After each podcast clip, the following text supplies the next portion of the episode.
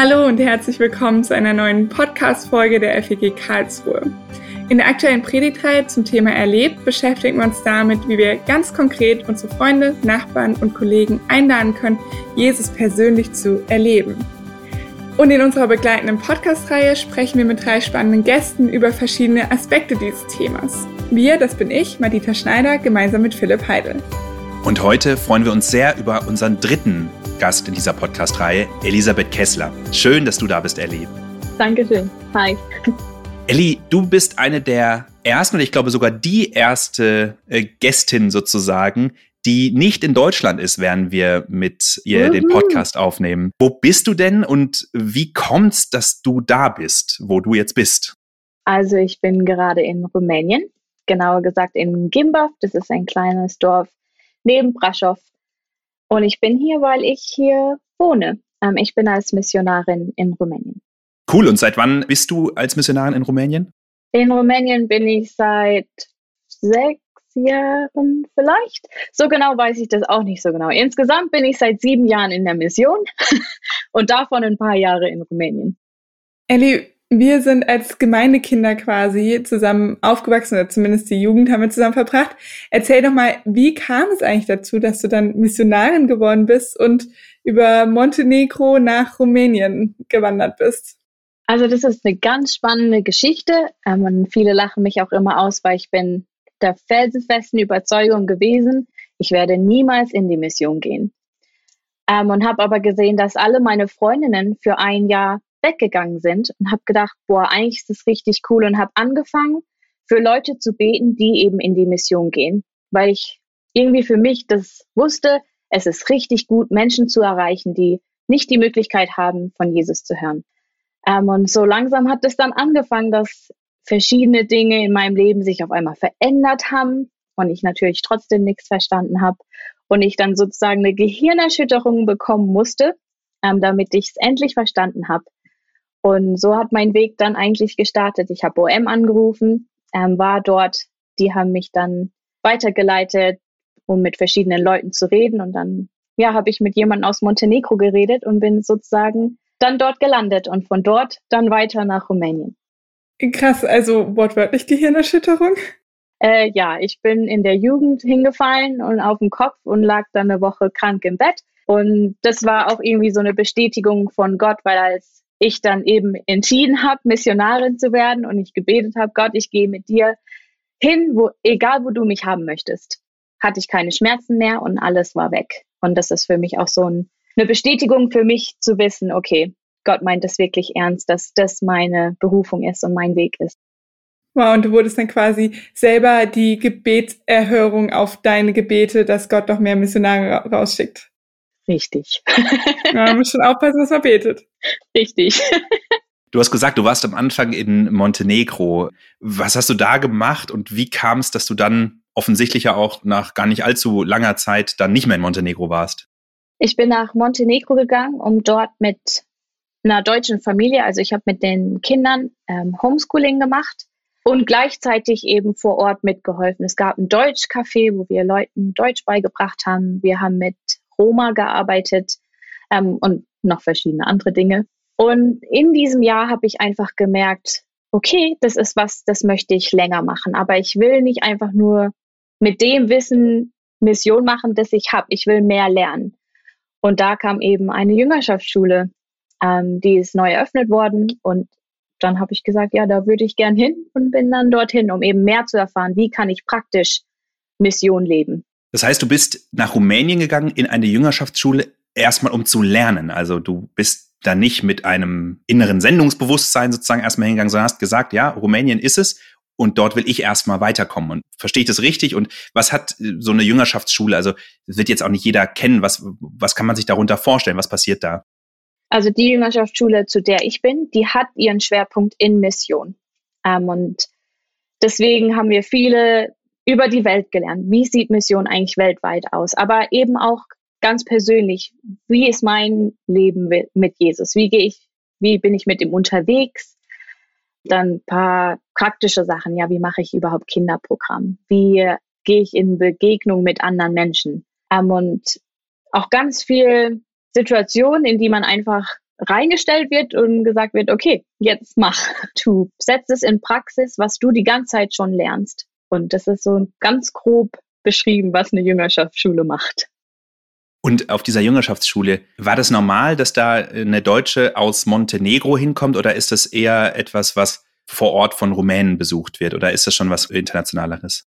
Also es ist auf jeden Fall international. Die Gruppe, die dort hinkommt, ist jetzt nicht so riesig. Also wir waren damals 16, davon fünf Deutsche ähm, und fünf rumänisch sprechende Leute. Also das waren drei aus Rumänien und zwei aus Moldawien ähm, und dann eben aus verschiedenen Ländern weltweit.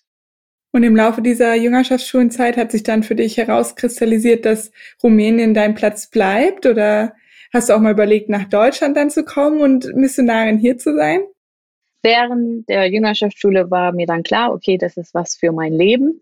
Ähm, und dann habe ich eben gesagt, jetzt ist eigentlich wie ein weißes Blatt Papier. Ich kann hingehen, wo immer du Gott mich haben möchtest. Also ich habe niemanden, für, an dem ich fest bin. Ich habe kein Land, in, den, in das ich gehen muss. Ich kann wirklich hingehen, wo du mich haben möchtest. Und war ganz offen für alles und habe dann in einem Gespräch mitgekriegt, dass jemand gesagt hat, ja, wir suchen Leute, die nächstes Jahr wiederkommen und an dieser Jüngerschaftsschule mitarbeiten. Und natürlich habe ich als erstes, hä, nö, also ich habe doch gar keine Erfahrung, ich weiß doch nichts, ich kann das doch gar nicht. Aber je mehr ich darüber gebetet habe und auch so geguckt habe, okay, was möchte ich eigentlich tun, was sind auch so meine Stärken, hat es irgendwie trotzdem gepasst. Und als ich dann hingegangen bin, habe gemeint, ja, wie sieht's denn aus? Könnte ich zurückkommen? Haben die gemeint, bitte, bitte, wir brauchen dich, komm. Und dann war irgendwie die Entscheidung getroffen. Und aus einem Jahr Mitarbeit wurde dann mehrere Jahre und inzwischen bist du in der Leitung, oder? Ja, genau. Das heißt, du hast einmal sozusagen die Seiten gewechselt, kennst sozusagen die Schülerseite oder die, die lernenden Seite und bist jetzt sozusagen auf der, auf der anderen Seite. Was ist denn die andere Seite? Heißt das äh, Lehre oder heißt es Begleitung? Heißt es Organisation? Was ist so, was machst du gerade so? Was sind deine Aufgaben? Das ist für mich die schwierigste Frage, die man beantworten kann, weil also ich mache alles und nichts. ähm, von Struktur erarbeiten über Events planen, zur Durchführung, zur Jüngerschaft, Mentoring, ähm, ganz Spieleabende vorbereiten, ist alles mit dabei. Ähm, manchmal ist es einfach ein Schatz, weil man sich in verschiedenen Dingen ausprobieren kann. Ich kann die Planung, die ich sehr mag, einfach nutzen, um mir neue Strukturen zu erarbeiten. Wie kann unser Team besser arbeiten? Aber ich kann auch einfach sagen, boah, ich möchte gern ein, eine Worship Night planen und die durchführen. Und da ist einfach so ganz alles mit dabei. Ähm, und ja, der größte Teil ist doch auch einfach Jüngerschaft, mit Leuten unterwegs sein und in denen ihre Leben einsprechen. Wenn du mit Leuten unterwegs sein und in, in ihr Leben reinsprechen sagst, äh, beziehst du dich hauptsächlich auf die Schüler, die dort sind oder hast du auch in deinem Job jetzt, nicht in deinem Leben, aber in deinem Job sozusagen Anknüpfungspunkte zu den Leuten, die dort einfach leben äh, und nicht zu dieser Jüngerschaftsschule gehören oder gehen? Genau, also man braucht es auch, weil sonst äh, hat man gefühlt kein Leben, wenn nur Reach, so heißt diese Jüngerschaftsschule, mein Leben ist. Ich habe ganz normal eine Gemeinde vor Ort.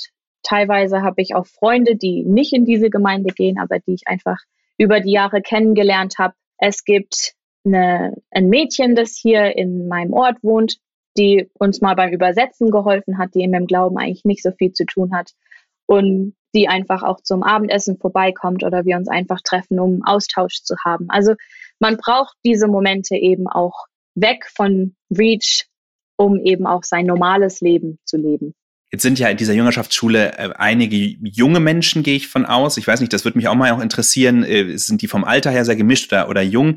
Und was mich dann interessieren würde, was machen denn diese Menschen nach der Jüngerschaftsschule? Du hast jetzt von dir berichtet. Du weißt natürlich nicht, was mit denen, die jetzt gerade da sind, äh, anschließend passiert. Aber du weißt, was haben denn die anderen, die mit dir im Jahrgang waren, sozusagen? Was machen die denn? Sind die in alle Welt gegangen? Sind die in Rumänien geblieben wie du? Oder wie geht's nach so einer Jüngerschaftsschule dann weiter? Im, im Normalfall, sage ich jetzt mal, wenn man nicht Ellie Kessler heißt. Also die Teilnehmer sind zwischen 18 und 30. Also es gibt immer Teilnehmer, die sind ein bisschen älter als ich.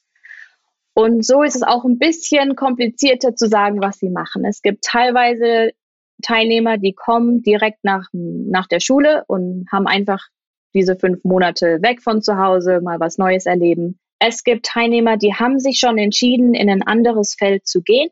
Und OM sagt, hey, macht erst diese Jüngerschaftsschule, damit es für euch einfacher ist, dann im Land zu leben.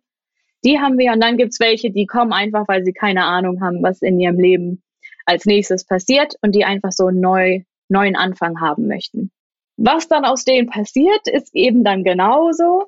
Ähm, es gibt Leute, die gehen nach Hause, fangen an zu studieren und fangen dort im Studium an, Jüngerschaftskurse zu geben. Es gibt Leute, die gehen direkt in Jüngerschaft oder äh, in Mission. Wir haben Leute in Polen, in Kasachstan, ganz viele in Rumänien, in Moldawien, ähm, aber sonst auch weltweit Leute, die eben unterwegs sind. Ich springe nochmal zurück zu dem, was du gerade eben schon angedeutet hast, ist, dass du neben deiner Arbeit bei REACH natürlich auch Kontakt einfach in deinem quasi Privatleben hast, in der Gemeinde, zu Nachbarn und es ganz wertvoll ist. Inwiefern legst du dein quasi berufliches Missionarsein auch irgendwie so ein Stück weit ab und hast sowas wie einen Feierabend? Oder ist es eher, nee, Missionar durch und durch sowas, das ist eine Entscheidung, das ist eine Berufung, davon brauchst du keine Pause. Also ich glaube, Missionare sind wir alle und das ist was, das kann man nicht ablegen. Ähm, wenn wir berufen sind, Leuten von Jesus zu erzählen oder so ein Leben zu leben, dass Leute in uns Jesus erkennen können, dann mache ich das 24 Stunden am Tag. Natürlich ist es auch nochmal anders, weil für mich ist so, ja, meine Arbeit ist die Jüngerschaftsschule, das heißt, ich gehe zu meiner Arbeit und ich gehe wieder nach Hause. Das heißt, da ist auch schon, okay, ich bin halt einfach zu Hause. Und ich glaube, für mich ist so dieses, ja, wenn ich mich mit Leuten treffe und ich mich mit denen über das Buch unterhalte, das ich gerade lese, und das Buch ein christliches Buch ist, dann erzähle ich halt, was in diesem christlichen Buch steht. Ob das jetzt ein Nicht-Christ ist, mit dem ich rede, oder ein Christ, ist für mich dann egal. Und das würde ich auch jetzt nicht als meine Arbeit bezeichnen, sondern das ist einfach mein Leben als Christ. Ja, das ist krass, dass du sagst, dass jeder auch Missionar ist. So in der Theorie ist mir das bewusst. In, in meinem praktischen Alltag fühle ich mich manchmal nicht so. Wie sieht denn für dich Missionar sein im Alltag aus? Ich finde, das hat ganz oft mit Entscheidungen zu tun. Und es fängt morgens schon an mit der Entscheidung, lese ich in der Bibel oder lese ich nicht in der Bibel. Ähm, und ich finde, da hat jeder von uns die Verantwortung, sich eben dafür zu entscheiden, okay, ich bin Jesus-Nachfolger, ich folge demnach und so entscheide ich oder so plane ich mein Leben. Das heißt, ich fange an, morgens meine Bibel zu lesen, ähm, um einfach schon mein Fundament morgens da zu haben. Ich weiß, es gibt Leute, die lesen die Bibel später, aber ich bin eben der Morgenbibelleser. Und dann ist ja, wie auf der Arbeit, wie gehe ich mit meinen Kollegen um? Bin ich genervt, weil sie wieder einen Fehler gemacht haben? Oder versuche ich wirklich mit Liebe und Geduld ihnen zu erklären, was sie falsch gemacht haben? Ähm, wenn ich einkaufen gehe, wie gehe ich mit den Menschen um, die ich dort begegne? Grüße ich die Leute in meinem Dorf, wenn die an mir vorbeilaufen? Und ich glaube, das sind so ganz viele. Ich finde, manchmal ist so dieses, ja, boah, man muss Missionar sein. Das hört sich so riesig an, so, boah, das ist voll die Verantwortung jetzt, da muss ich so viel tun. Aber ich finde, manchmal ist es einfacher natürlicher, wenn wir das natürlich machen. Ähm, und das sind die Gespräche, die man irgendwie mit Freunden hat oder die Begrüßung, die man mit jemandem hat, den ich im Dorf treffe und dann entsteht eine Unterhaltung und dann ist natürlich die rumänische Kultur auch ganz entspannt, weil wenn ich fünf Minuten zu spät zur Arbeit komme, interessiert es niemanden, ähm, weil jeder zu spät kommt. Ähm, aber so einfach so dieses Nein im Alltag entscheide ich mich dafür, wie ich mit, mit meinen Mitmenschen umgehe, wie ich selber auch auf Dinge reagiere. Lasse ich ein großes Ding über mein Leben entscheiden oder entscheide ich mich dafür, Gott zu vertrauen? Und meine Mitbewohnerin hat gerade Schwierigkeiten, ein Visum zu bekommen. Und da ist jetzt eben auch, ja, vertraue ich, dass Gott einen Weg findet oder verzweifle ich daran? Und da ist eben, wo ich mich dafür entscheide, nein, Gott hat sie hierher gebracht und deswegen vertraue ich, dass es einen Weg gibt und dass wir den Weg finden. Und das meine ich so ein bisschen damit, das im Alltag einfach Christ sein zu leben. Du hast jetzt schon ein bisschen von der Jüngerschaftsschule ähm, und Reach erzählt. Was sind denn aktuell so Herausforderungen? Du hast gerade gesagt, deine Mitwohnerin, die beim Visum Schwierigkeiten hat. Gibt es sonst Herausforderungen bei Reach in eurer Arbeit, in die du uns mal mit reinnehmen möchtest? Im Moment befinden wir uns in der Vorbereitungszeit für das nächste Reach, das im Januar beginnt. Und das ist immer ein bisschen schwierig, weil wir natürlich alle aus einem Ausland sind und hier in Rumänien oder eben in Moldawien wohnen. Das heißt, alle haben ihren Heimatdienst in dieser Zeit, in der wir vorbereiten. Ähm, und das heißt, das macht manchmal Besprechungen einfach sehr schwer. Generell alle Besprechungen sind online ähm, und das ist auch eine Herausforderung und eben viele Dinge ändern sich auch hier in Rumänien. Ähm, und dann eben zu gucken, okay, wie kann man das gestalten, Dörfer, die uns absagen, sagen, ja, sie können uns nicht nehmen für einen Einsatz. Oder dann auch in Rumänien, dass eben auch alles sehr spontan geplant wird. Das heißt, wir können jetzt noch nicht anfangen, für März zu planen, weil kein Pastor uns zusagen würde, weil das viel zu weit weg ist. Weil er sagt, ja, pff, was machen wir denn im März? Keine Ahnung. Das heißt, da müssen wir dann halt im Februar anrufen und sagen, ja, wie sieht's aus? In einem Monat würden wir gern kommen. Und also das funktioniert auch alles, aber ist eben auch manchmal ein bisschen stressig. Und ich glaube, gerade sind wir dabei, das Team hat jedes Jahr Veränderungen, neue Teammitglieder kommen, andere gehen. Und einfach so dieses Jahr, wie können wir in dieser Zeit die Zeit nutzen, um ein Team zu werden, bevor wir dann sozusagen, bevor es losgeht und wir anfangen, ein Team zu sein und als ein Team in Person zu arbeiten. Du hast gerade schon dieses Spezifikum, dass alles ein bisschen spontaner ist und man jetzt auch nicht so auf die Pünktlichkeit unbedingt so genau achtet, äh, angesprochen. Du bist jetzt schon eine ganze Weile in Rumänien und hast wahrscheinlich einiges davon auch bei dir schon übernommen oder für dich ist es normal geworden. Du warst ja aber auch eine Zeit in Deutschland und bist ja, wenn du vom Heimatdienst sprichst, auch immer mal wieder in Deutschland. Was mich mal interessieren würde, gibt es Sachen, die dir auffallen zwischen der rumänischen und der deutschen Kultur, die unterschiedlich sind in der Sicht auf das Leben, in der Sicht auf Religion von Jesus, von Gott, nach den Fragen danach? Sind es einfach andere Dinge, auf die Rumänen ansprechen als Deutsche? Oder würdest du sagen, im Endeffekt sind das doch alles die gleichen Themen? Das würde mich mal interessieren noch. Die Kultur ist sehr vom Kommunismus geprägt. Das heißt, es ist so ein bisschen während Corona waren die Deutschen sehr, ja, wir halten uns an alle Regeln. Die Rumänen halt ja, was auch immer die da oben sagen, wir müssen uns da nicht dran halten. Das heißt, das war hier ganz entspannt für uns in Rumänien.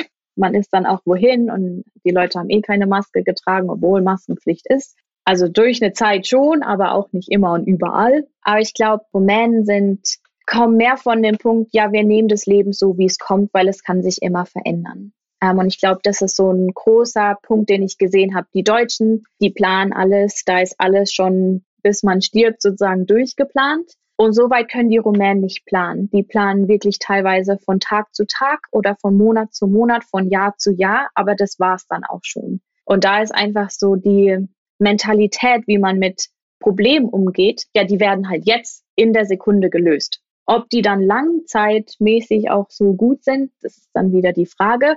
Da ist dann wieder in Deutschland, die dann wirklich auch gucken, ja, was ist dann in zehn Jahren, wenn wir die Entscheidung heute treffen?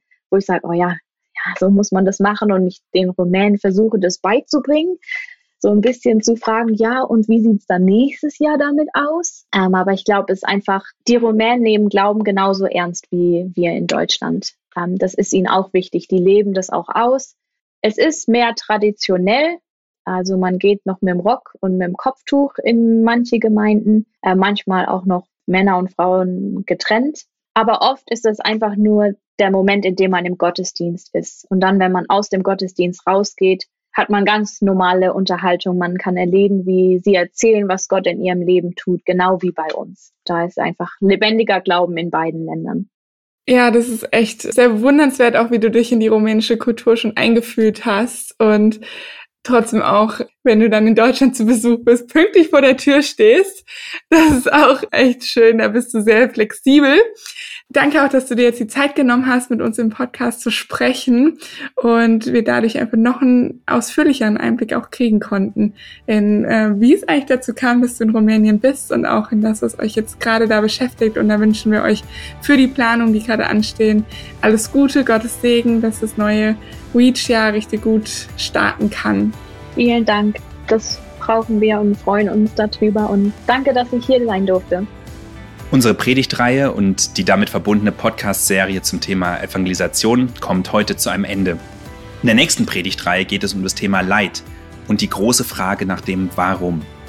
Auch diese Predigtreihe werden wir wieder mit spannenden Podcasts und interessanten Gästen begleiten. Sei dabei, wenn es in zwei Wochen damit losgeht. Bis dahin eine gute Zeit und bis bald.